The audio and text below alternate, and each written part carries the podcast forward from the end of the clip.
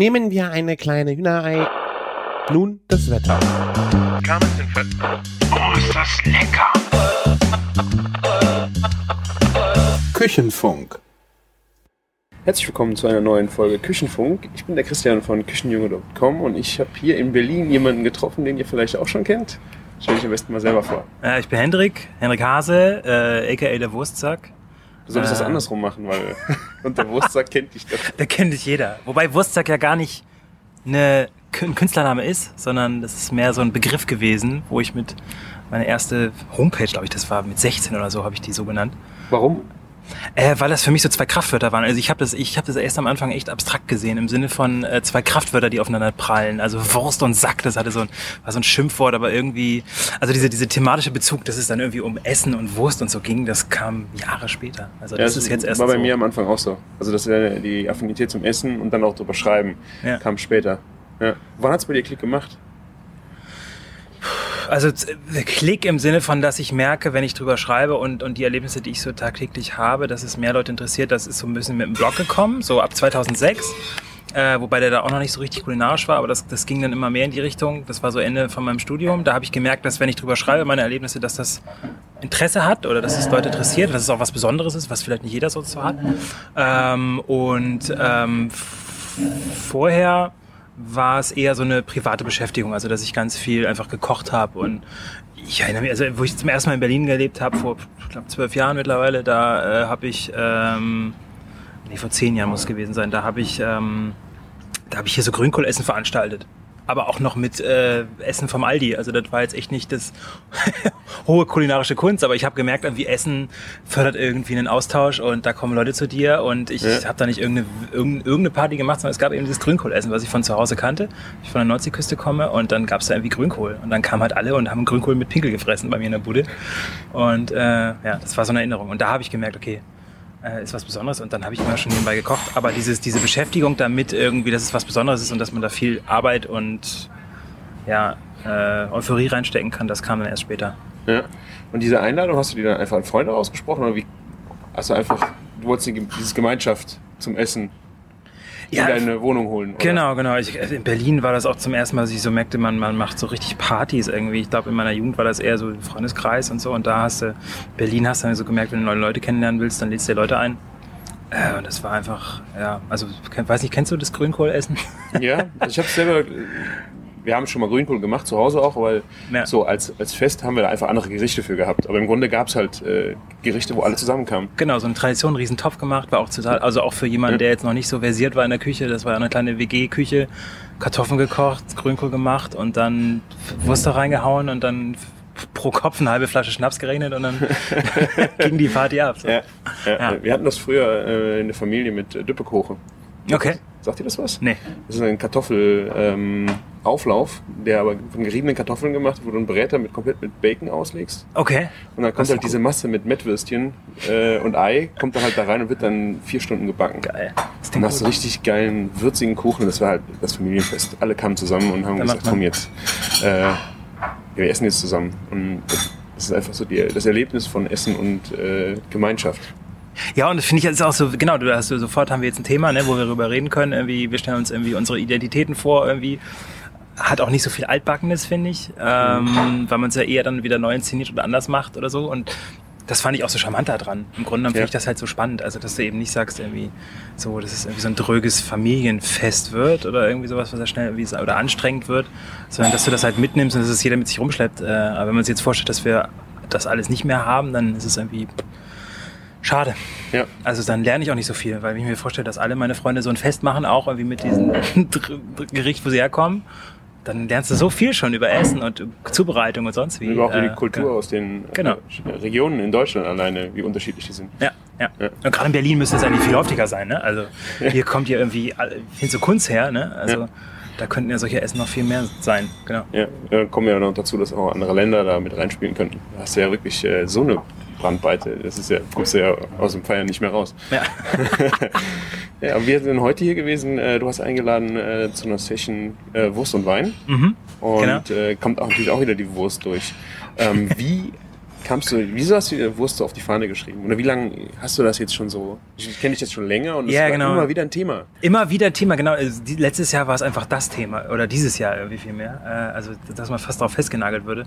Ähm, vorher lief das immer so mit. Also für mich war Wurst mehr so ein Ausgangspunkt.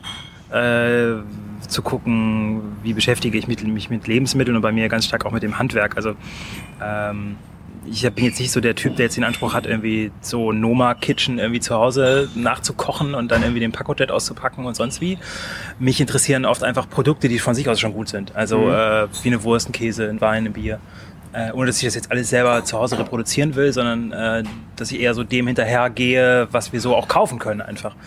Ähm, und da war Wurst eins davon und ich habe irgendwie nach einem Thema gesucht für meine Diplomarbeit. Das ist diese Geschichte, wo ich halt dann diese nordhessische Aale Wurst irgendwie entdeckt hat, die halt in meiner Familie eine Rolle spielt und dann habe ich die halt sozusagen äh, bin ich da hinterhergefahren und habe mal geguckt, wie wird die hergestellt und was ist das Problem dahinter. Und da hat sich für mich dieser ganze Kosmos eröffnet von eben auch Slow Food, äh, Kampf um den Erhalt von kulinarischer Kultur, weil solche Spezialitäten, da ist die Wurst noch ein Beispiel, gehen halt flöten ähm, und werden verdrängt von industriellen Lebensmitteln, die hochverarbeitet sind und mit Zusatzstoffen vollgepackt sind.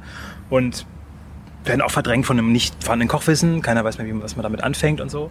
Und das war da für mich so ein Ausgangspunkt. Und fand ich es irgendwie ganz charmant, weil so Wein, damit sich zu beschäftigen, das kennt man schon. Und Käse auch. Und, und Schokolade ja gut. Und Kaffee, gut, das gab es damals jetzt vor, vor neun Jahren noch nicht so wirklich, wo man dann irgendwie so Hipster-Avanzen hat irgendwie sich da so reingräbt. Aber dann fand ich irgendwie Wurst halt lustig und du kannst immer schön mit provozieren, weil erstmal lachen alle und wenn du dann erzählst, was da alles so drinsteckt, dann werden sie alle ganz still. Und klar, wenn du dann irgendwie anfängst mit diese Diskussion mit vegan und wo kommt's her und das Leid der Tiere und so weiter, wenn du dich da dann wirklich intensiv mit beschäftigst, dann merkst du, dass du da, ähm, das wird alles gar nicht mehr so lustig, sondern da musst du dann auch für dich irgendwie Entscheidungen treffen, will ich das so oder will ich das anders? Oder was sind da Entwicklungen? Und gerade in der Fleischwirtschaft, ich finde, das ist eine dramatische Entwicklung, was da abgeht, also noch viel mehr als in anderen Bereichen der Lebensmittelwirtschaft. Und ähm, ich finde es eines der größten Herausforderungen, das so zu gestalten, dass es irgendwie überlebensfähig für uns als Menschen wird, weil äh, so wie wir es jetzt machen, äh, ist das echt unter aller Sau. Es ist schon krass, wenn du sagst halt, ähm, die Menschen äh, beschäftigen sich nicht mehr so viel mit Kochen. Ja. Das heißt, äh, sie greifen auf fertige Produkte zurück. Wenn Wurst ist ein fertiges Produkt. Mhm. Warum ist es dann so schwierig, ähm, dass sie dieses fertige Produkt nicht mehr kaufen, sondern dann auch noch auf scheiß fertige Produkte zurückgreifen? ich meine, im Grunde Ja. ist es genau, ob sie die oder die Wurst nehmen, sie müssen nicht mehr viel damit machen. Sie legen es auf ein Brot und sind fertig. Warum ist es das Problem, dass diese Wurst aber trotzdem stirbt? Ja, weil die, wir die Verbindung, äh, ich glaube, A, wir haben die Verbindung zu den Leuten verloren, die unsere Lebensmittel herstellen. Das gilt für einen Bauern, genauso wie für einen Metzger, wie für einen Käser. Also du kannst dich ja selbst fragen, wie viele Bauern kennst du? Also äh, wie viele? kenne einen sehr so, gut. Du kennst einen sehr gut. Ist der über oder unter 35? Sie ist, ich glaube, die ist 40, ja? Ja. Also 5% sind noch unter 35 in der Landwirtschaft, 80% haben die Hofnachfolge nicht geregelt. Was Mhm. danach passiert, äh, jetzt krass gesagt oder überspitzt, äh, ist, oh ja, wird ein Hof frei, äh, dann kommt äh, irgendein Energiegroßkonzern, äh, kauft sich die Flächen, setzt einen, so eine Art Agrarmanager da drauf, der dann irgendwie da Mais anbaut, eine Biogasanlage betreibt und dann war's das. Also kannst du zwar hinfahren und dir das angucken, aber das Zeug kannst du weder essen noch sonst wie. Äh, das passiert einfach in der Landwirtschaft und ich glaube, ähm, in der Stadt ist das halt dann das Problem, dass wir einfach umgeben sind von einer jetzt 65 Jahre alten Kultur, die halt da heißt Supermarkt. Ähm, die jetzt nicht per se schlecht ist, aber die dazu geführt hat, dass wir halt sehr entkoppelt sind von irgendwelchen Prozessen der Lebensmittelherstellung, gerade in den großen Städten. Und äh, Metzger sterben, Bäcker sterben. Ähm, ich kann mich erinnern, dass ich als Kind noch, äh, ich, der jetzt 30 bin, äh, als Kind noch zu einem Laden gegangen bin, der spezialisiert war auf Milchprodukte, wo es frische Milch gab, also Rohmilch, da gab es äh, Quark, Schichtkäse. So, das, äh, das war vor äh, vielleicht 20 Jahren, 18 Jahren und jetzt ist es weg. Also den den Laden gibt's in meinem Dorf nicht mehr. Da ist der Supermarkt für. Also dafür hat dieser dieses kleine Dörfchen, wo äh, 4000 Leute leben. Ähm, gut, das ist kein kleines Dörfchen, ist schon eher eine Stadt, aber da gibt's halt irgendwie, ich glaube, sechs Discounter und zwei große Supermärkte. So. Ja. Und das Essen, was da drin liegt, kommt von sonst woher. Und dann ist es eben auch, finde ich, immer schwierig, Leuten zu sagen, ja, ernährt euch mal hier so gesund und, und acht mal, wo euer Zeug herkommt und so. Ich finde es äh, durchaus verständlich, wenn jemand sagt, ich kann das gar nicht, weil es es bei mir nicht mehr gibt. Oder das ist so viel Arbeit in meiner Region, dass ich das nicht kann. Und das würde ich auch als Argument akzeptieren. Entbinde dich jetzt nicht davon, zu gucken, ob es wirklich irgend, ob du nicht Verbündete findest und da einen Schritt weiter gehst. Aber es gibt Regionen, da gibt es nur noch den Netto und ja, was willst du denn da raten? Ja, genau. Ich meine, es ist ja schade, dass ich meine, es sind neue Vertriebsketten, aber die vertre- vertreiben einfach anderes Zeug. Ich meine, im Grunde ist diese Vertriebskette ja nicht schlecht, dass man irgendwo hingehen kann im Supermarkt Ja. und was kaufen. Nur man kriegt das Richtige oder das, das Zeug, was man haben will, nicht mehr in den Mhm. Läden. Das sind zum Beispiel diese Rohmilch-Geschichten einfach nicht mehr in einem Supermarkt stehen. Im Grunde wäre es ja nicht schlimm, wenn der Laden ersetzt würde. Es ist Ja. schade um den Laden, aber wenn das Produkt einfach irgendwo dann immer noch zu holen wäre. Aber gibt's nicht mehr. Gibt es ein tolles Buch, Herr Karen Steele, ich glaube, es heißt Hungry City.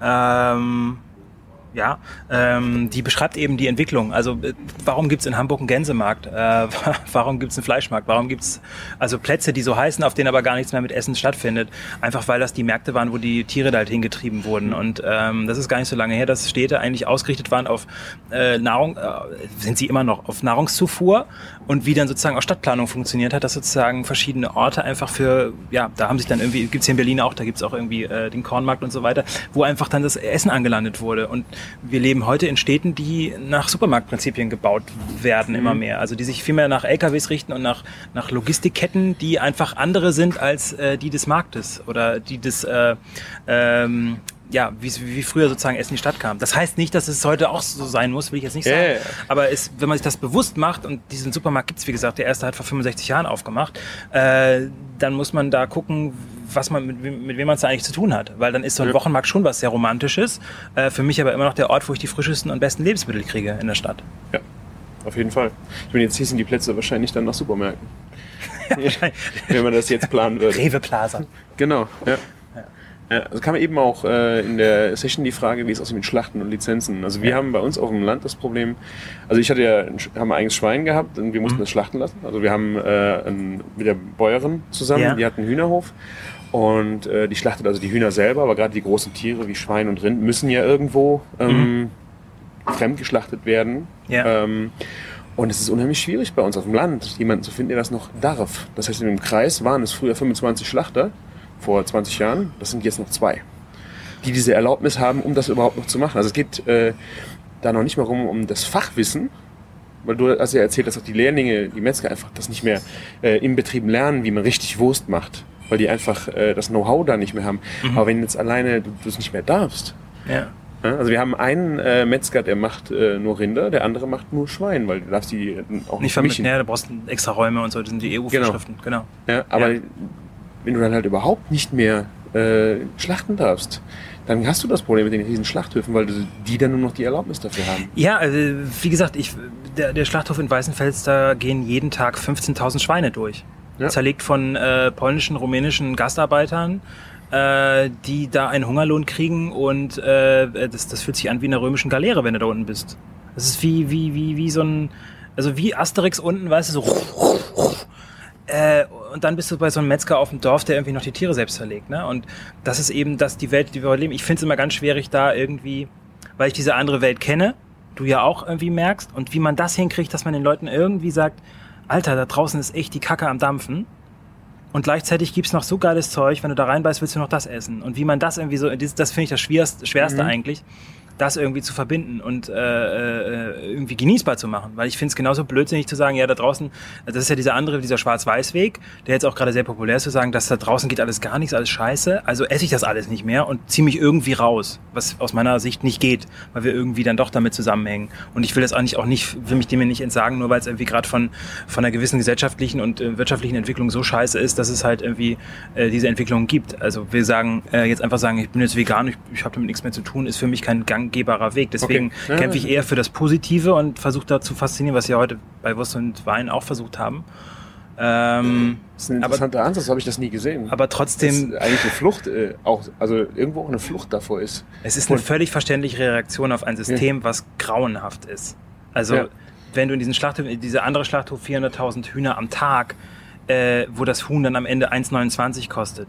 Wie viel kriegt er von der Bauer? Wie viel kriegt er von der Bauer, der das Futter angebaut hat? Also der Halter und der Bauer. Wie viel kriegt er von dem Metzger? Wie viel kriegt er? Das geht einfach alles. Also ja. sich dann darüber zu wundern, dass das, dass da Tiere leiden, dass da Menschen leiden, dass da Leute im Wald wohnen ohne Pass. So ist es in Niedersachsen mittlerweile.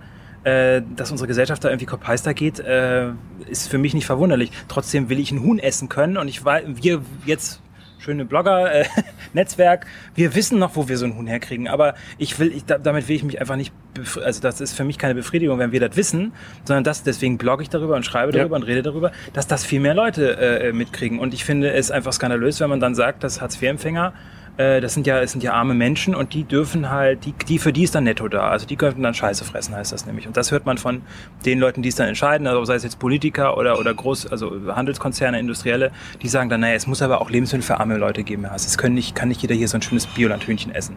Und das finde ich einfach krasse, einfach das ist menschenverachtend, mhm. finde ich. Und die sollen genauso eine Möglichkeit haben, um dafür zu kämpfen. Ich glaube, das ist so ein bisschen das, was ich gerne mache, weil eben mir es leid tut, wenn ich einfach Kinder sehe, die einfach die Geschmacksnerven haben und die genau wissen, was besser ist, sie kommen nur nicht dran oder sie kommen nicht in Kontakt damit oder sie haben nicht das Wissen und das ist irgendwie so traurig und das, mhm. das zu verändern, ich glaube, das ist wichtig und das geht auch nur über guten Geschmack, Faszination und es muss ja. leckerer sein. Es ja. hilft nichts, wenn das dann eine langweilige Geschichte ist, die dann ist. Äh, also für eine langweilige Wurst muss kein, kein Tier sterben. Ja, stimmt. ja, Thema Wurst. Du hast heute ähm, Wurst und Wein gehabt. Das ist äh, im Rahmen der Demeter. Kannst du was zur Veranstaltung erzählen? Ja, im Grunde hat Demeter mal äh, mich gefragt und, und den Billy, auch den Billy Wagner, der Sommelier ist, ähm, auch ein ziemlich guter Sommelier, ähm, gefragt, ob wir uns das vorstellen können, das zu machen. Und dann haben wir irgendwie Ja gesagt und haben irgendwie uns Würste schicken lassen aus dem Demeter-Universum, sage ich mal. Es gibt ist eine Zertifizierung, ein Bio-Verband, der eben noch ein bisschen strenger ist als ähm, die normalen Bio-Richtlinien ähm, und äh, auch so ein paar Turns drin hat, die ich ganz spannend finde. Also eben kein Nitritbökel, also kein Umrötehilfsmittel in der Wurst, äh, dass die Hörner dranbleiben. Die Tierhaltung ist äh, teilweise noch besser. Ähm, und das fand ich super spannend und dann haben wir uns darauf eingelassen und dann haben wir halt mal versucht, das zu kombinieren. Also die Tastings davor waren echt lustig, weil, also den Spuck einmal, den kannst du dir nicht angucken, das war widerlich, aber ähm, weil wir halt immer Wurst probieren mussten, dann Wein drauf und dann äh, wieder raus, damit wir irgendwie noch die 40 Weine oder die 40 Würste überstehen.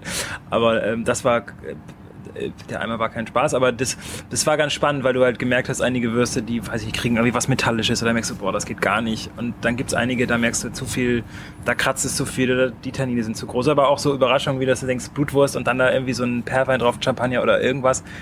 Was, wie geil, das, das ergänzt sich super, ist total frisch.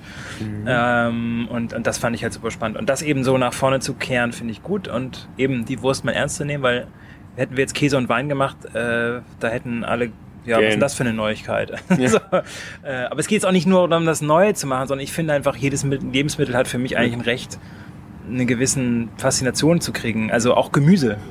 Alte Gemüsesorten, was mich halt immer so super aufregt, ist, äh, achte mal darauf, wie oft, also auch äh, vegane Veranstaltungen oder vegetarisch, also was jetzt sehr in ist, äh, die da angekündigt werden, fleischfreies Mittagessen. Warum steht da nicht äh, nur Gemüse Mittagessen? Warum steht da nicht alte Gemüsesorten geil gemacht äh, zum Mittagessen. Warum muss ich da immer noch so einen Bezug auf das Fleisch nehmen? Also ich finde, ich sage ja auch nicht, wir haben heute irgendwie kein Gemüse mit Wein gemacht, sondern wir haben ja Wurst mit Wein gemacht. Also dass ich sozusagen irgendwie nicht über den Ausschluss arbeite, sondern über das, worum es mir geht. Und das ist ja. die Wurst. Aber das ist auch, ich finde auch alte Kartoffelsorten total geil und ähm, finde es eigentlich viel spannender, wenn wir uns darüber unterhalten, was ist denn beim Gemüse noch rauszuholen, weil das liegt genauso brach. Also ja. mach mal Kartoffel, selbst Kartoffel und Wein könnte man wahrscheinlich machen, wenn du mal irgendwie die 50 Sorten hier auf den Tisch tust, die es gibt also jetzt die, die man so kriegen könnte wahrscheinlich, mhm. geben tut's Tausende. Aber ähm, das ist eben so ein Ding, dass wir uns da auch irgendwie verabschiedet haben und, und Lebensmittel teilweise als ganz, ganz tolle Sachen wahrnehmen, wie Käse und Wein. Das ist, da, da kann man irgendwie gestrichenes Leder spüren und äh, äh, am Gaumen schlägt sich eine feuchte irgendwas nieder. Ähm, aber bei einer Kartoffel ist das dann auf einmal nicht mehr drin, oder was? Also mhm. natürlich haben, hat ein Wein einen höheren Verarbeitungsgrad und da, da, da Kartoffel, passiert viel. Aber bei der Wurst ist es ja, wie so. du auch sagtest, schon sehr ähnlich, wenn du äh, was es, es fängt ja an, was das Tier zu essen äh, bekommt mhm. und wird dann äh, über die Verarbeitung, äh, über das, was du zusetzen musst, oder auch an Aromen, ähm, also die Affinierung und dann auch die Lagerung über vielleicht neun Monate oder zwölf. Ja. Äh, da bist du, also bei dem Handwerk bist du ja schon wirklich dann beim Wein. Genau, genau. Ja, es ist das gleiche. Also du hast wirklich Spätlesen und, und große Gewächse und äh, einen Gutsriesling und eine Haus, äh, ein Hauswein oder weißt du, also irgendwas, was so ganz frisch, das ist ein Federweißer. weißt du? Also es gibt echt diese ganzen, äh, die ja oft mit Zeit zu tun haben und mit, äh, mit gewissen Sorgfalt und der Komplexität. Also einen Eiswein oder irgendwie sowas, also irgendwas, was ich sehr lange hängen lasse, wo ich äh, handverlesen muss, ob ich die jetzt irgendwie mit oder ohne die Stiele äh, reingebe, ob ich es in Holzfass tue. Hier ist beim, bei der Wurst auch. Also ähm, äh, wie lasse ich es reifen, wie lange lasse ich es hängen, arbeite ich mit Edelschimmel oder ohne, ähm, wie viel trocken, wie, wie lange lasse ich es trocken, wie hart wird's und so weiter und so fort. Da bist Mhm. du noch nicht bei den Gewürzen. Also da bist du ja noch nicht mal mit dem, bei Ja. Wurst hast du ja anders beim Wein äh, noch die Möglichkeit, irgendwie Pfeffer reinzugeben, Fenchel, aber selbst einfach nur ein Grundprodukt sozusagen, das zu verfeinern in so eine Perfektion, das finde ich immer am spannendsten. Da Mhm. ist auch bei mir bei Wurst einfach, was ich nicht mehr sehen kann, ist Trüffelsalami und ähm, was gibt's noch? Oder so, so scharfe Geschichten, so Chili, Pfefferbeißer und warum muss ich da so viel Zeug reinhauen? Ich meine, ich finde es okay, wenn du sagst, ich will mal sowas ausprobieren, aber meistens einfach nur scharf und im Grunde genommen kreativitätsfrei, weil man irgendwie einfach nur irgendwas scharf macht. So, so. Ja. Und ich finde einfach mit, mit so einer Grundwürze wie Pfeffer und Knoblauch, den du vielleicht vorher in Wein oder Brandwein einlegst, das ist dann irgendwie so eine Königskunst. Und das dann so lange rauszutreiben, bis wirklich der, das Maximum im Geschmack rausgeholt ist, ohne dass Ja. die äh, Wurst trocken ist wie so ein Furz. Ja, ich hatte jetzt eine aus dem äh, Provence mit Lavendel.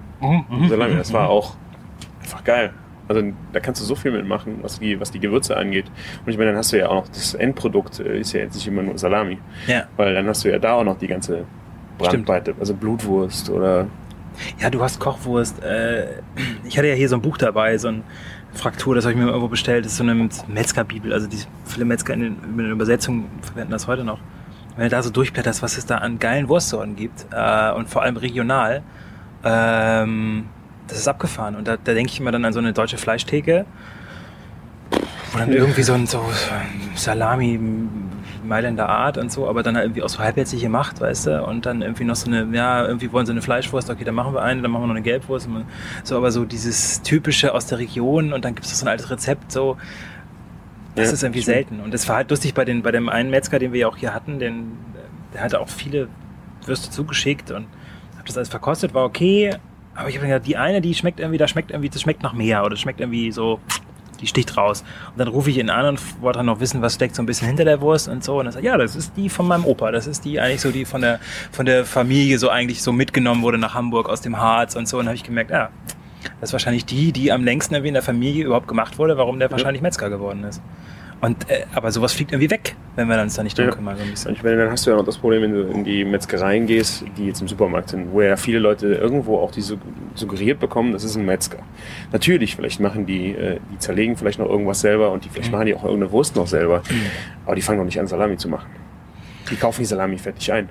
Ja, oder sie haben halt, ne, also bei Edeka und, und, und die haben auch Vertragsmetzgereien, aber das ist halt auch, Aber es ist bunt gemischt. Ne? Also du hast jetzt nicht. Ja, ja. Hast, Nee, es äh, werden keine Winzer gefeiert oder Anbaugebiete oder also selbst im Supermarkt hast du ja mittlerweile bei den Weinen irgendwie Weinregale, die irgendwie unterteilt sind und wo du auch von den Etiketten, Etiketten her, da gibt's ja nicht, da würde ja keiner auf die Idee kommen, bei Ede, so einen Edeka-Wein zu kaufen, wo Edeka sagt, na, wir machen mal einen Rotwein, wir machen einen Riesling-Rotwein und so.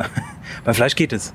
Ja, Ja. Äh, da, da, da kann man das dann machen. Aber beim Wein würde keiner drauf kommen, irgendwie Edeka-Wein in 24 verschiedenen äh, oder Rewe-Wein, es gibt ja auch andere Supermärkte, ähm, äh, dahin zu stellen, sondern da ist, selbst wenn es äh, von Edeka eingekauft ist, dann ist es immer noch irgendwie Saale und Schrotwein oder sonst wie, äh, selbst im Supermarkt. Ja.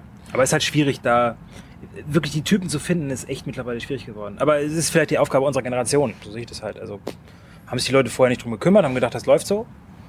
Läuft halt nicht. Wir müssen halt irgendwie mal wieder reinhauen. Ja. Du hast auch zum Metzger ähm, eben was gesagt, was das Produktportfolio angeht. Ja. Kannst du da ein bisschen nochmal drauf eingehen? Das ging um. Ja, also, also ich, ich kenne halt auch Gespräche mit Metzgern, wenn ich denen erzähle, was ich so gerne esse, dann, dann, dann, dann kriegen die auch feuchte Augen, weil das würden sie gerne machen und so.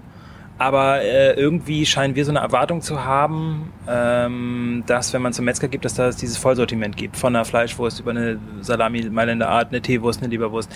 Wenn man jetzt zu einem Metzger geht und der hat nur so drei Sorten, weil er dafür steht, dann gehen viele wieder, weil sie denken, naja, dann kann ich auch, also im Supermarkt habe ich ja mehr Auswahl oder irgendwie sowas. Also dieses Bewusstsein, dass ich bei dem vielleicht nur äh, nur die vier, fünf guten Würste kriege oder dass er sozusagen sich darauf spezialisiert und nicht alles anbieten will, ähm, ist irgendwie nicht so wirklich da, auch von der Käuferschaft. Und wäre ja irgendwie auch krass, wenn du, ich meine, es gibt Weingüter, jetzt nehmen wir mal den Vergleich wieder, äh, die stehen halt für ihren Riesling. Die machen vielleicht auch noch irgendwie, weiß ich nicht, haben noch einen, einen halben Hektar Scheurebe oder sowas.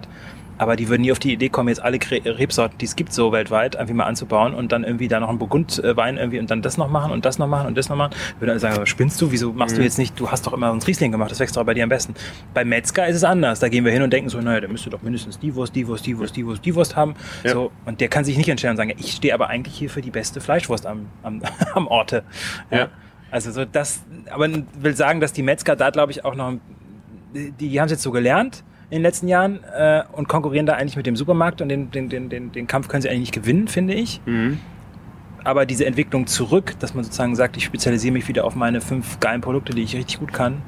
Ähm, Ist das Problem, dass er nur Die- fünf Produkte ähm, hat, dass er einfach zu viel, äh, kann, er kann das mit der Arbeitskraft nicht stemmen, alle Wurstprodukte zu machen? Oder warum, ähm, ich meine, das heißt, vielleicht- fünf ist jetzt vielleicht wirklich ein bisschen wenig für, einen- für einen Metzger. Wenn du jetzt sagst, ja, so, wahrscheinlich, klar. Ja, aber klar. wenn du jetzt aber sagst- so, so, so insgesamt reduzieren und nicht immer alles machen wollen, das, das meine ich halt so. Und sich vielleicht Ja. irgendwie auf wenige Sachen konzentrieren. Ähm, Aber er äh, macht es doch am Ende wahrscheinlich nicht, weil es nicht gekauft wird, oder? Ich meine, er könnte doch seine geile, seine geile Wurst produzieren. wenn er- Ich meine, er hat Bock drauf. Ja, ja, also ich sagen, man versucht irgendwie noch so ein Supermarkttheke zu, damit zu, kon zu konkurrieren und dann irgendwie noch zu sagen, wir haben Qualitätsfleisch, was aber auch nicht viel bedeutet, wenn Ja. es dann nicht Bio ist oder irgendwie sowas. Ähm, fehlt dann die Lust, dass sie nicht einfach noch diese 10% von ihrem ist ein- eigenen Herzblut einfach oben drauf, diese Theke auch noch ist so drauflegen? Preiskampf, es ist so ein harter Ja. Job, dieses Metzger sein und äh, du wirst gedrückt und ähm, es ist echt hart und ähm, es ist, glaube ich, nicht leicht, sich die, das ist keine Entscheidung von auf morgen. Es gibt einige eben wie, die machen natürlich auch noch Leberwurst, Blutwurst, also diese ganzen Hausschlachte-Sachen, ja, aber die machen jetzt nicht irgendwie noch eine Teewurst und noch das und noch das und noch das. Also da kenne ich viele, die stehen dann für zwei, drei Produkte, die sie richtig gut können. Oder der auf Rügen, der hat auch irgendwie vielleicht seine sechs, sieben Produkte und die sind gut Mhm. und nicht eine ganze Fleischtheke oder sowas ähm, voll machen mit irgendwas. Musst dir ja mal vorstellen, du musst ja diese Würste auch alle, alle einzeln äh, äh, produzieren, du musst die Maschinen sauber machen und so weiter Ja, und so ja. fort. Das ist ja ein Riesending, wo du denkst, hä? Wie kriegst du das hin? Auch beim Käser würdest du ja auch nicht so äh, dran gehen. Ne? Also ich finde, da, da könnte man, äh, ich will jetzt ja gar nicht so groß kritisieren, ähm, aber die, ich, ich finde, wenn man jetzt dem Metzger ein bisschen mehr Wertschätzung gegenüberbringt und überhaupt dieser, dieser, diesem, diesem Fleischer, der ein Geschäft hat, dann besteht vielleicht auch die Chance, dass man da nochmal drüber, neu, neu drüber nachdenken kann, wie sieht denn dieses Geschäft der Zukunft aus? Also muss der denn mit dem Supermarkt konkurrieren? Aus meiner Sicht nicht. Gibt eh nicht mehr viele und dann eher zu sagen, okay, ich spezialisiere mich auf zwei, drei Sachen, deswegen kommen die Leute zu mir und, ähm, und das auch anders anzubieten und so. Also ich glaube, da ist auch einfach eine neue Generation von Metzgern gefragt, die, die damit anders umgeht und auch selbstbewusster mit den Produkten und eben nicht versucht, irgendwie dieses, diese Masse anzubieten an irgendwie Mhm. Sachen. Ja.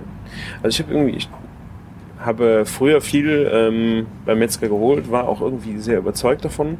Ähm, irgendwie gab es bei mir irgendwann einen Knick, wo ich einfach das Vertrauen einfach zum Metzger verloren habe. Mhm. So einfach, weil ich, äh, gerade wenn du so Produkte hast wie Hackfleisch und so Geschichten, ähm, wo, du, wo ich dann einfach nicht mehr sicher war, ob das wirklich das Zeug äh, Ist, was er, ja, was er, gerade bei Wurst kannst du ja, könntest du kaschieren. Das ist natürlich, das hast du gelernt von der Industrie, wenn du dann diese Fleischskandale hast, da kann der Metzger erstmal nichts für. Das ist halt so der, äh, was du im Hinterkopf auch irgendwo hast, so, Mhm.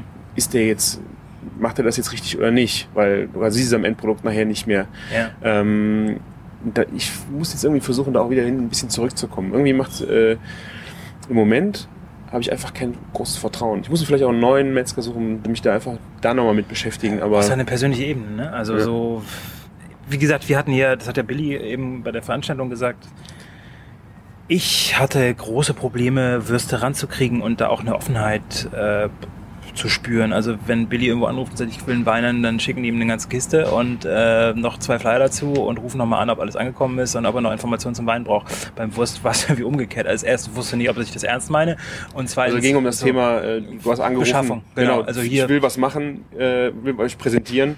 Äh, und da ist der, der Winzer, hat ihm die Bude eingerannt. Genau, beim, beim, beim Metzger äh, oder bei den Leuten, die hier produziert haben, die hatten, klar, es ist auch immer auf dem Hof nicht viel Zeit und so weiter, aber ich dachte dann so, Mensch, wir machen hier umsonst Werbung eigentlich in, in der Stadt für Leute, die äh, darauf stehen, die dann oft nicht mal sagen, ey, ich bestell bei dir mal richtig gut und tu das auch vor allem in einem Rahmen, wo du halt irgendwie echt mal gewertschätzt werd und nicht einfach nur äh, irgendwie so unter den Tisch fällst, aber es war halt wenig zu spüren, dass man da irgendwie so eine, aber ich kenne das halt, also diese, die, dass da so ein junger Typ kommt und der will irgendwie deine Wurst essen, ist ungewöhnlich, weil sie echt gewohnt sind, aber das muss man sich mal vorstellen, wie so eine ganze Handwerksbranche gewohnt ist, dass man sie irgendwie, äh, sag ich mal, nicht ganz ernst nimmt oder äh, verachtet fast. Ja. Ja, also nicht eben als den, äh, ich stell dir mal vor, so Steaks, da können sich jetzt ja alle irgendwie drüber äh, die höchsten Töne singen, irgendwie, ne? Da weiß, da weiß mittlerweile auch der Durchschnittsmann, dass es da irgendwie Dry Age gibt und irgendwie Schimmelreifung und sonst wie. Diese Metzger, die das machen, die kriegen auch durchaus eine Wertschätzung ab. Und da, da kriegt das ja wie so ein Affineur, kriegt das irgendwie so eine Wertschätzung, ne? Auch derjenige, der dann diese Cuts auswählt und so bei Wurst, Fleisch, Handwerkskunst, ne, da ist es ka- kaum bei uns zu spüren, finde ich. Also da bist du echt so, Wurst, ah ja, okay. Kommt bei mir maximal auf die Stulle, so. Aber dass es irgendwie was Besonderes ist, es fehlt da irgendwie. Oder eine geile Bratwurst zum Beispiel. Da merke ich auch, wie wichtig es ist, dass du jemanden hast, der das kann. Sonst mache ich es lieber selber mit frischen Kräutern und so. Ja. Also es ist ja völlig außer Mode gekommen, dass man frische Kräuter da reinmacht oder irgendwie mal ein bisschen Zitronenschale oder irgendwie sowas, sondern also hast du die 0815 Wurst mit so einer Würstmischung von irgendeinem Anbieter. Und das meine ich ja, das muss man halt auch verstehen, dass, dass, dass diese Wertschätzung die Jahre über nicht da war und äh, wer nichts wird, wer gar nichts kann, wird Wirt oder halt noch weniger, der wird dann Metzger. So scheint es dann. Also die Auszubildenden, äh, da, wenn man da gar keinen Bock mehr drauf hat, dann ja. Hm. Ist halt schade. Also da de- deswegen sage ich hingehen und auch mit den Leuten reden. Also Ja. ich mache ja auch meine Wurst selber, diese diese diese diese, diese äh, ab und zu mal so eine Bratwurst, ne, so eine Wurstmasse und ich, die ich dann äh, Kräuter einarbeite von vom Balkon oder von irgendwo her und dann kommt die halt in da mit so einem Press Pressgerät, geht aber auch Ja. mit so einer so einer Tülle vom Baumarkt. Ähm, Waschetülle vom Baumarkt. das ist eine, das, das gibt es in jedem Baumarkt deutschlandweit. Ähm, Öl-Nachfülltrichter heißt Ö- der. Kostet Aha. 5 Euro. Und der hat unten halt so eine äh, genug große Öffnung, dass man sozusagen da den Darm drauf schieben kann und dann halt sozusagen die Wurst mit der Hand quasi reindrehen, drücken kann. Ist nicht ganz so smooth, also du kriegst jetzt nicht 10 Kilometer Wurst am Tag da mitgedrückt, aber das reicht, wenn du, mal, wenn du mal grillen willst oder so, mit fünf Freunden Coole reicht Idee. das. Okay. Habe ich schon alles gemacht. Und da ist es eben so, dass ich dann halt zum Metzger gehe und den frage, kriege ich die Wurst in Einzelteilen? Dann guckt er auch erstmal blöd und sagt, ich hole mal den Chef, also die Frau vorne. ja, was wollen Sie? Und dann, dann sagst du halt, ja, ich hätte gerne einfach diese Wurstmasse, dieses Wurstbrät. Ja. Einfach nur gekuttert. Das ist diese große Maschine, das sind viele Messer, die halt dieses Fleisch klein schneiden. Ja. Ähm, und Mit dann sag Eis. ich, genau, mit Eis, äh, das ist nicht gerinnt. Und dann sage ich halt, bitte eine Grundwürzung reinmachen. Also Grundwürzung heißt ein Salzgehalt bestimmen, weil das ist dann schwierig reinzuarbeiten. Aber halt so, das, den Rest will ich selber machen. Ja. Ah, und Darm wollen sie auch. Ja, okay. Dann kriegst du den Darm meistens geschenkt, der freut sich. Du hast meistens den Metzgermeister kennengelernt, weil die Frau vorne verkauft sowas normalerweise nicht. Und dann kommst du auch irgendwie in so ein Gespräch, aber da merkst du halt irgendwie schon, dass du dich da für einen Beruf interessierst. Ne? Es ist Ja. so, ähm, ja, beim Winzer vielleicht noch, also beim Winzer gehst du ja auch nicht hin und sagst, ich hätte gern Wein, Riesling, danke, tschüss. So, sondern da du ja, okay, welcher Jahrgang, ah, wie lange war der jetzt auf dem Fass und so. Machst du das bei einer Wurst oder machst du das bei einem Stück Fleisch? Beim Fleisch mittlerweile schon ein bisschen, aber bei Wurst glaube ich noch gar nicht. Dass du Ja. sagst, okay, welche Teile hast du da drin? Ist das Keule oder was, Ja. welches, hast du Backenfett drin oder Bauchfett? Oder? Ja, ich hatte das jetzt, äh, ich habe ja jetzt auch ein bisschen äh, Wurst selber gemacht. Ähm, und das ist echt eine, ein riesen Fun, was, äh, Ja. das einfach mal selber zu bestimmen, was, was halt reinkommt. Also wenn du jetzt schon anfängst äh, mit feine Bratwurst, oder wenn du jetzt mit grober anfängst und die Teile selber halt äh, bestimmst, die rauspickst, Ja. da will ich jetzt mal äh, Wurst draus machen. Und dann die Würzung. Äh, und am Ende, gerade wenn du es dann mit Baumarktteilen mal einfach mal versuchen kannst. Also, das ist echt geil. Es geht. Ähm, ich, war, ich war letztens in Lettland. Äh, da war ich auch beim Metzger und dann wollte ich halt auch so Wurstmasse haben im Grunde genommen. Äh, und dann, oder Hackfleisch vielmehr. Wir wollten Klöpse machen, glaube ich. Und dann zum Metzger und so, ja, ich hätte gern Hackfleisch. Ja, wie viel denn? Ja, zwei Kilo. Ja, was, aus was denn? Und ich so, wie aus was? Also, ähm, stand dann wirklich vor diesem Ding, also sozusagen seine Fleischdecke war und er hat mir gesagt, ja, willst du was von dem, dem, wieso, wieso soll ich das machen? Also er war gewohnt, dass die Leute sagen, mach mir Hackfleisch, aber bitte aus dem und dem und dem Teil. Ja, So, und dann ist er mit diesen Teilen nach hinten gegangen, hat das durchgewolft. Ja, äh, und dann hatte ich mein, mein, mein, meine Teile und das fand ich total abgefahren. Also stell dir Das mal schafft vor, du gehst, ja. zum, gehst zum Metzger und sagst, okay, was kriege ich denn? ja. Ähm, ja. Das war auch das bei meinem Metzger, wo ich was mich tierisch äh, aufgeregt hat, dass ich zum Beispiel sagen wollte, ich wollte mal Lammhack haben oder irgendwas. Äh, machen sie nicht. Will natürlich eine Schiene sauber machen, okay, aber das war jetzt nicht, ich will 100 Gramm, sondern ich will halt davon auch nicht was kaufen. ja. Machen sie? Nee, machen wir nicht. Und ich so, ey, das ist, das ist scheiße. Ich komme zu dir, weil ich weiß, äh, du hast gutes Mhm. Zeug hier und ich will sehen, was du hier äh, durchwolfst und will das Lamm haben und gab's nicht. Und dann Das ist halt so ein Punkt, wo du denkst, so, ja, da komm. Das meine ich eben mit den Konzepten, ne? Also dass, äh, dass da Metzler, glaube ich, auch einfach noch umdenken können. Also, dass man da einfach noch mehr, also mehr für sich entscheiden muss, für, für was bin ich eigentlich da. Wenn im Supermarkt alle irgendwie fertiges Zeug kaufen, dann ist es doch schlau, dass man da individuelles Zeug kaufen könnte. Oder wenn im Supermarkt alles irgendwie gleich schmeckt, dass es bei mir halt besondere Geschmäcker gibt. Also sozusagen, und ich eben finde ich halt ganz schwer, äh, wie immer über dieses ja, Vertrauen zum Metzger, Qualitäts und das dann immer irgendwie auf Plakate schreibe, aber Ja. äh, das kommt ja irgendwie über das Tun, über die Produkte auch ganz viel und nicht nur darüber, dass ich da irgendwie so ein schickes Plakat hinhänge, was mein Ja. Verband mir gegeben hat. Aber die Entwicklung ist auch leider so, dass viele einfach dann irgendwie anfangen, Pommes zu machen oder den Coca-Cola-Schlank reinstellen, weil sie gehört haben, dass das Umsatz bringt. Anstatt Ja. irgendwie zu sagen, okay, was kann ich an meinen Wurst denn besser machen? Ähm, genau. Du könntest auch die Woche einfach mit Events bestücken, dass du jetzt zum Beispiel sagst, äh, es gibt jetzt die Blutwurstkessel frisch, keine Ahnung, mittwochs. Ja, die ja. gibt's halt nur eine, an dem einen Tag. Weißt ich in Görlitz, da gibt's irgendwie, was, um Weihnachten rum gibt's da irgendwie die weiße Wurst irgendwie.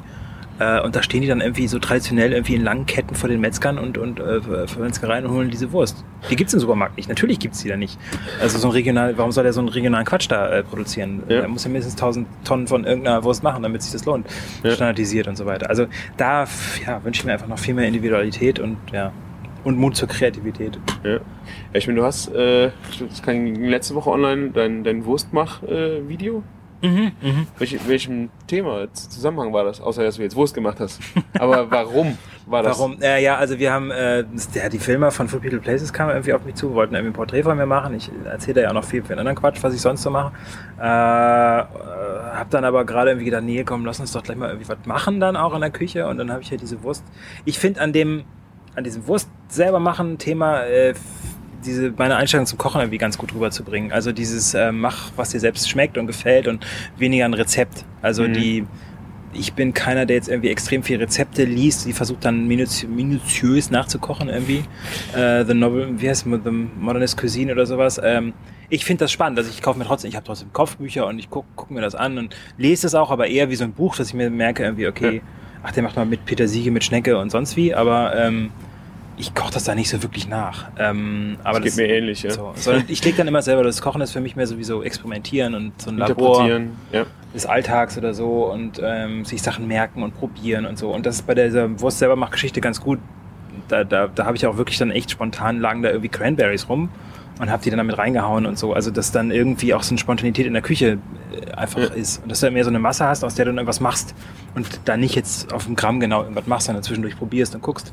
Und das konnte ich daran ganz gut demonstrieren und es war halt eben auch so ein Verarbeitungsschritt, der man irgendwie in so einer Küche nicht erwartet. Von daher fand ich das ganz Ja, spannend. vor allen Dingen äh, das Gerät, was du zur Wurstabfüllung hattest, war ja, Ja. auch eine Gran Granate. Wo Das hast du ist- das hergehabt? Das, das- war- sah aus wie eine Riesenspritze, ne? Ja, genau, das ist äh, eine historische Wurstspritze irgendwie aus, glaube ich, äh, aus irgendeinem Nachlass, was ich aus Bayern mitgebracht habe. Äh, ist auch geliehen von jemandem. Und ähm, äh, äh, ja, ist ein martialisches Gerät. Also es ist auch äh, absolutes äh, Muskeltraining, diese Wurst da zu drücken. Vor allem musst du es zu zweit, glaube ich, besser machen, ne? Ja, es ist echt viel Kraft. Also es hat mal eine Bodybuilderin äh, auf irgendeiner äh, Messe, da hatte ich das auch dabei und haben wir Wurst gemacht. Und da war so eine, die, die war, die, die Maria, die hat das da irgendwie da reingedrückt, wie als wäre es nix, ja, irgendwie als wäre es Butter. Und aber nachher hat sie mir dann gestanden, dass sie gerade für die Bikini-Klasse äh, Bodybuilding Trainiert. trainiert und das war dann irgendwie klar. aber es ist, halt echt, ist echt Arbeit. Aber du merkst halt auch, dass es halt Arbeit ist. Also Ja, ich meine, Ja, gibt, halt- wenn du bei Küchenmaschinen das Gadget hast, äh, ist es halt schon nett, äh, wenn die Maschine die Kraft, den Kraftarbeit macht. Ja, und ich stehe auf, in der Küche stehe ich halt auf, auf so ganz rudimentäre Geschichten. Metall, äh, äh, Guss, ähm, äh, äh, auch, auch, auch Holz und einfach so Sachen. Ich, ich finde dieses ähm, Küche momentan auch, also diese gastrosexuelle Mann, da gab es doch jetzt auch irgendwie so ein Feature. schwierig. Das war dann irgendwie so drauf, diese Feature-Küche, also als ob ich für jeden Ja. neues Gericht irgendwie ein neues Gerät bräuchte.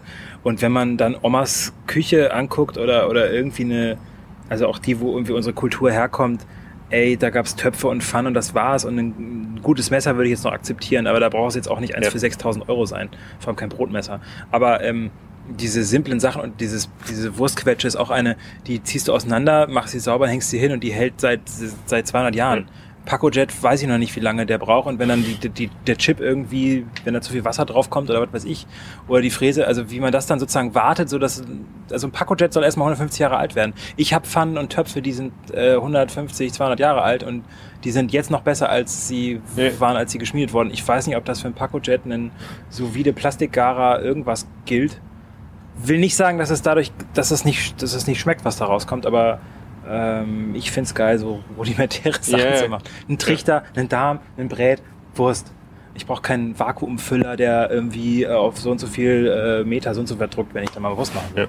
Ich meine, es ist, es ist Erleichterung. Man muss halt dann abwägen. Äh, ich finde es auch schwierig, sobald man irgendwas Neues ausprobieren will, direkt die Gadgets dazu zu kaufen. Ich verzichte da weitestgehend auch gerne drauf. Nur wenn du halt mal anfängst, äh, machst mal 150 Würste, dann denkst du halt schon drüber nach, wie das aber einfach, wie du es einfacher Ja, du machen willst nicht mehr kannst. mit der Hand reindrücken. Ja, und auch diesen Schaum, den du, oder dieses Püree oder den, den, den Schnee, den du aus dem Packjet rausgehst, den kriegst du auch anders schwer hin.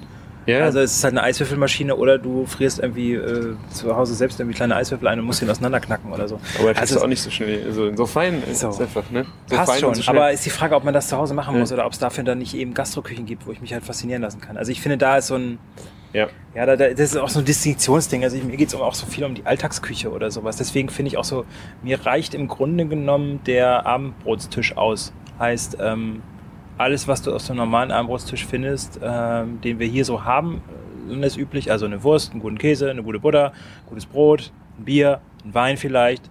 Ähm, dann hast du noch Gewürzgurken da, dann hast du vielleicht noch einen Eiersalat, weiß ich nicht, irgendwie so einen Bohnensalat, irgendwie sowas finde ich total geil. Also einfach so dieses Abendbrot und dem renne ich eigentlich so hinterher. Da ist Wurst ein Teil von, aber Käse und beim Brot merke ich auch, das reicht mir schon. Da brauche ich Mhm. noch nicht mal eine Jakobsmuschel und die beste Crema de Öl.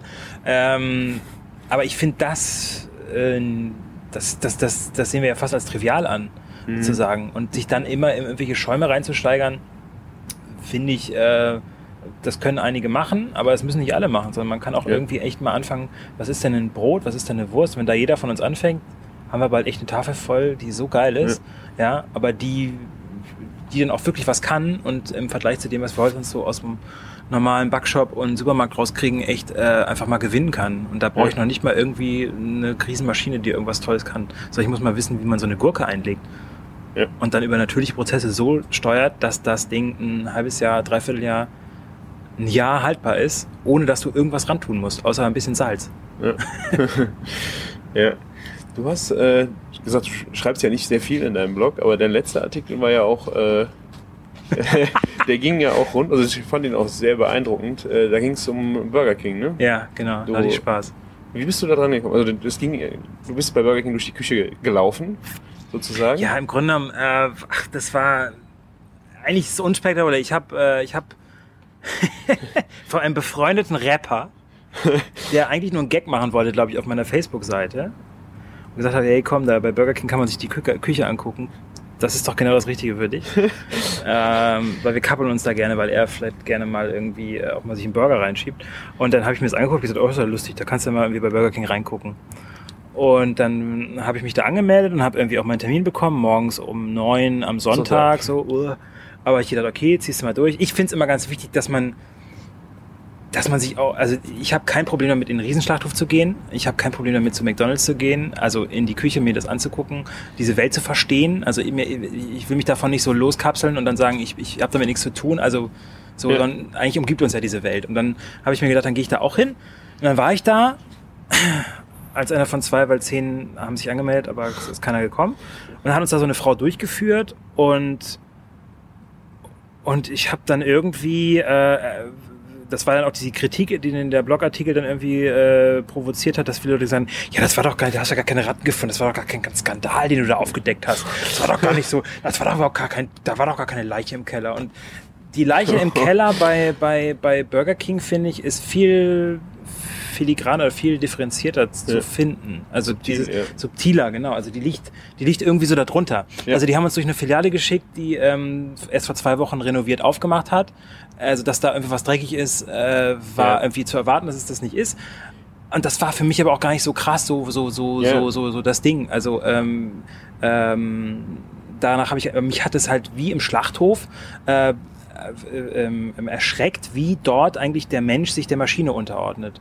Also es gab da wirklich diese beiden Geräte eben zum, zum Schneiden von, äh, von der Tomate und zum Schneiden von einer Zwiebel, wo man einmal so runterdrückt, dann hast du halt die fertigen Zwiebelrollen oder die Scheiben von der Tomate. Und dann wurde uns gesagt, na, die Tomaten müssen alle gleich, die haben alle die gleiche Größe. So, und äh, dann habe ich halt noch den Salat gesehen, der so eingeschweißt ist. Und ich habe halt gesehen, so für mich so, krass, das sind jetzt die einzigen beiden Lebensmittel, die noch geschnitten werden. Und dann gab es draußen in dem Dings-Poster, wo dann drauf stand, irgendwie Tomaten werden frisch im Restaurant geschnitten. Fand ich super. Stell dir mal so ein, stell dir mal eine Bäcker, Bäckerei vor. Wir schneiden das Brot noch im Laden in Scheiben. Äh, also es ist so eine absolute Nichtigkeit. Und dann bist du halt da drin und, und diese Frau, die auch irgendwie ein bisschen hilflos wirkte, also die halt diese Filiale führte und die dann irgendwie uns das erklären sollte. Es sollte ja eine Küchenführung sein. Für mich war das keine Küche, es war ein Maschinenraum, in dem Lebensmittel irgendwie zusammengesetzt werden. Und zwar nach einem System, einem Format ähm, und wo eigentlich nicht gekocht wird. Also da wird eigentlich nichts so großartig zubereitet. Da wird irgendwie das eine auf das andere gelegt und das da drauf geschmiert. Und das Krasse, was ich dann so, ich, ich hatte mit meinem Wissen, wo ich weiß, dass irgendwie so ein geschnittener Salat, der wird mit Chlor behandelt, genauso wie das Chlorhühnchen, äh, wofür, wovor jetzt alle Angst haben. Chlor, geklorte Lebensmittel sehen wir eh schon, nämlich die fertig geschnittenen Salate. Äh, die, die Brötchen, die alle einzeln in, also so in Plastik eingepackt sind. Natürlich super hygienisch, aber für mich einfach so keine Art, wie ich le mit Lebensmitteln umgehe. Ähm, für dieses System gastronomische, was hinter Burger King steht, völlig verständlich, müssen die so machen. Mhm. Aber es war so, so, so, so, so weit weg von irgendeiner Küche, also von dieser yeah. Küchenerfahrung. Und dann diese Menschen, die da drin arbeiten, und dann, dann wurde uns gezeigt, wie man diese Tomate schneidet und das war so, das war so echt wie so eine Puppenküche, die also riesig aufgeblasen ist, wo alles in Plastik eingepackt war und wo überall so Zusatzstoffe drin waren und alles ewig haltbar. Und was halt nicht normgerecht ist, wird weggeschmissen. Oder wenn eben dann da so eine, so eine Bagage irgendwie Burger nicht gegessen, also wo nach zwei Minuten irgendwie das gepiept hat, da ging halt das ganze Ding in Müll. Und ich habe gedacht, boah, krass, das, also diese ganzen Erfahrungen, mit denen ich da hingegangen bin, die habe ich da so bestätigt gesehen. Und das habe ich dann eigentlich nur in diesem Blogartikel schreiben mhm. wollte, was für mich gar nicht so der Riesenskandal war, aber so eine emotionale Grundstimme, wo ich gedacht habe, krass, das ist eigentlich das, da, da, wird nicht mehr gekocht, das ist eine Maschine. Und, und da sind Menschen nur so kleine Ersatzteile, die man da so reinschraubt und wieder rausnimmt. Und das hat dann eben auch zur Folge, dass, dass dann eben Tarifverträge nicht eingehalten werden oder Leute wie Dreck behandelt werden, weil sie einfach keine Persönlichkeit mehr in diesem System haben, sondern mhm. nur so eine Art Rädchenfunktion. Es war halt lustig, dass der Blogartikel dann auch von den Gewerkschaften geteilt wurde.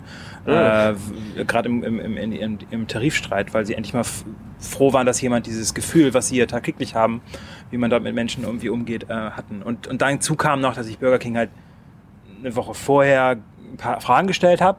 Also was ist mit Enzymen, was ist mit Gentechnik, was ist mit Aromastoffen, was ist mit Tierhaltung und so weiter, äh, wo ich dann zwei Wochen lang keine Antwort drauf bekommen habe. Dann habe ich nochmal angerufen äh, da habe ich erfahren, dass sie den Artikel gelesen haben. Dann haben sie mir jetzt irgendeine PDF geschickt, die aber auch so viele Fragen wieder offen hat. Ich bin jetzt auch nicht Foodwatch, ich bin jetzt nicht der, der, der Paragraphenreiter, der jetzt da hinterher hängt. Mich, mir geht's um dieses ganze System, dieses ganze Gefühl, was dahinter steckt. Und das war so weit weg von, ja. von was man unter einem leckeren Essen versteht, sondern es war System und es war Plastik. Ja, auch ähm, diese, äh, diese ja. Grillmaschine, die da irgendwie. Das war auch geil, genau. Das, dass die Flammen, die, das Fett, was runter drauf verbrennt und dann gibt es eine Flamme und die gilt als Flame Grilled. Das fand ich geil. Das also, war halt quasi eigentlich, eigentlich für mich ist das, das ist, brauchen wir nicht drüber reden. Das ist so wie Fett verbrennt, das ist dann eine Qualität. Es ist schwierig, es ist, äh, es ist so eine Hilflosigkeit da drin. Das Krasse finde ich, dass das dann irgendwie so, äh, als günstiges Essen angesehen wird. Aber wenn du da drin sitzt, ist es echt billiger Kram, der irgendwie zusammengehauen wird. Natürlich ja. irgendwie an einem Bahnhof was Warmes zu essen machen, ohne eine richtige Küche, ist schon eine Herausforderung. Ne? Will ich jetzt gar nicht äh, ja. in Abrede stehen, aber es ist einfach, es ist weit weg von dem, was irgendwie, was ich als Essen bezeichnen würde. Eine Bratwurst zum Beispiel kannst du im Bahnhof gut machen. Die wird dann ja nicht produziert. Ja, ja, stimmt, stimmt, stimmt. Ja. Also du könnt, und du kannst sie Flame Grilled nennen, wenn das Fett dabei verbrennt. Geil. Da musst du nur noch draußen hinschreiben, die Brötchen schneiden wir im Imbiss selbst auseinander. Genau. Das ist eine Qualität. Ja. ja. Also es ist es ist Lebensmittelindustrie. Das ist das Sagen, was man maximal kann. Ja, und immer noch so glauben, man kommt damit durch. Ich glaube, heute mit uns als Bloggern ähm, und auch irgendwie so, eben, du kommst mit so einem Telefon, kannst du da hingehen, zwei Fotos machen äh, drüber schreiben in einem Blog und es lesen innerhalb von einer Woche 500.000 Leute. Das ging früher gar nicht. Da musste erstmal irgendwie so ein Reporter hin und eine Genehmigung kriegen und sonst wie. Also diese Reichweiten und dieses, Ja. dieses krasse Bewusstsein, ich glaube, das verkennen einfach noch die Lebensmittelindustrie und glauben immer noch, sie könnten irgendwie was hinterrum und könnten irgendein so Marketing-Fuzzi beauftragen, dass der jetzt irgendwie, ah, wir schreiben das mit den Tomaten mal ins Restaurant, das ist bestimmt cool. Dann kommen die bestimmt nicht drauf, dass die Brötchen mit Enzymen aus Gentechnik behandelt werden oder so. Also so, wo man merkt, nee, da gibt es so einen Blogger, der schreibt darüber und wenn das eine Relevanz für Leute hat, dann lesen das morgen eine halbe Million und dann habt ihr ein Problem. Also finde ich. Und, Ja. und das ist so eine Art, die verstehe ich heute einfach überhaupt nicht mehr, wie man das als Lebensmittelindustrie so weitermachen kann. Ja, sie werden es wahrscheinlich irgendwann lernen. Wenn es schlimmer wird. Wir haben einen großen Druck. Also das, das will ich jetzt auch nochmal allen, die jetzt irgendwie vielleicht zuhören, sagen. Ähm, ich hüpfe hier auch ab und zu auf so Lobbytreffen rum ähm, und äh, gucke mir an, wer da so mit wem spricht. Also äh, die, die bösen Männer in den schwarzen Anzügen, ähm, die gar nicht so böse sind, äh, die auch nur ihren Job machen, aber sich immer sehr macht- machtlos fühlen. Die merken ganz krass, dass da irgendwie was im Argen oder dass da irgendwie sich so ein, so ein brodelndes Gefühl, so Foodies entwickeln. Oder also mit jedem Blogger, mit jedem, der sich irgendein Thema vornimmt, sei es Backen, sei es Grillen, sei es Wurst, sei es Käse, und darüber schreibt und, und, und, und, und, und Produzenten besucht, so kriegen die so ein bisschen, äh, verdammt, was machen wir mit denen? Ähm, und, und spüren das und wollen eigentlich auch was verändern. Also ganz viele, die da arbeiten, also auch an den höheren, die so immer die Lobbyisten sind oder die, die, die, die, die Konzerne, das sind ja auch alles Menschen, ähm, die gehen in die Restaurants, die wir auch geil finden. Und sie würden das auch gerne irgendwie weiter verbreiten und, und, und, und mehr, mehr solche Produkte an den Markt bringen. Aber sie müssen das halt immer rechtfertigen auf die ganzen Ebenen und da kommt dann oft einfach so ein äh, ja, kauft ja keiner oder interessiert sich ja keiner oder Bitte. irgendwie so oder, oder oder- ja genau und, und das ist so ein bisschen entkoppelt von der Welt, in der die eigentlich leben und sobald die mal merken, da gibt's eigentlich wieder Leute, die Leidenschaft dafür haben und da auch für Geld bezahlen und dass sie sich drüber freuen, kriegen die so ein bisschen so, ah, vielleicht ist da dann doch ein Markt natürlich, aber auf der anderen Seite auch so, so kann man nicht so, ganz- wenn die dann auch noch kritisch werden, wie können wir die nicht so ganz einschätzen? Also will nur sagen, man braucht jetzt nicht eine riesen NGO aufbauen oder irgendwo, man fühlt sich so machtlos gegen die bösen großen Konzerne. Wir können da schon viel verändern, glaube ich. Wir müssen halt nur unsere Stimme irgendwie klar formulieren und dann eben auch, auch die Sachen kaufen, über die wir reden. Ja. Und dann nicht irgendwie sagen, ja, ach komm, drauf geschissen, ja, die gehe ich dann wieder zu McDonalds. Ja. Ich finde es schwierig zu sagen, äh, man sollte sich nur noch davon ernähren, weil das ist, glaube ich, nicht für jeden einfach machbar. Aber eine, die, die Taktrate steigern. Ein, zweimal die Woche. Und Das hat solche Auswirkungen, das merken Ja. die so krass. Also, ähm, glaubst ja gar nicht, was im Supermarkt los ist, wenn da irgendwie so und so viele Leute. also, es, es wird ja wirklich getaktet und es wird ja wirklich gemessen, wie viel wird von was verkauft und so weiter. Also da, da passiert viel. Aber es müssen die Leute auch machen. Und oft Ja. reden ganz viel über regional und sonst wie und dann machen sie es aber dann doch nicht, ähm, weil es dann irgendwie leichter ist. Haben wir darüber gesprochen, dass es auch verständlich ist, dass es nicht immer so einfach ist, das umzusetzen, aber Ja, ähm, ja. im Kleinen was verändern und das über Zeit. Ja, und einen kleinen Blog schreiben. Ja. Aber bei Facebook zwei Sachen machen. Bei Burger King durfte ich jetzt nicht fotografieren, aber das war im Grunde genommen noch besser. da musste ich halt mehr schreiben, aber es ist halt so ein, ja, Ja. so ein Ding. Also du kannst halt schon die Welt verändern. Ich, ich will nur immer sagen, dass ich das da so gemerkt habe, wo ich dann gemerkt habe, hups, ich habe mich immer so klein gefühlt und habe immer gedacht, äh, eigentlich hört uns ja keiner und wir rennen gegen irgendwelche äh, Riesenberge an, aber es ist nicht so. Also man wird schon gehört und das finde ich extrem wichtig. Also das Ja. dann auch dieses Gefühl zu kriegen, das kann ich nur weitergeben. Also das liegt an jedem. Und heute mehr denn je mit den ganzen Medien, die wir haben. Sehr schön. Ja, ich danke dir sehr. Bitte, bitte, Schlusswort. sehr gut.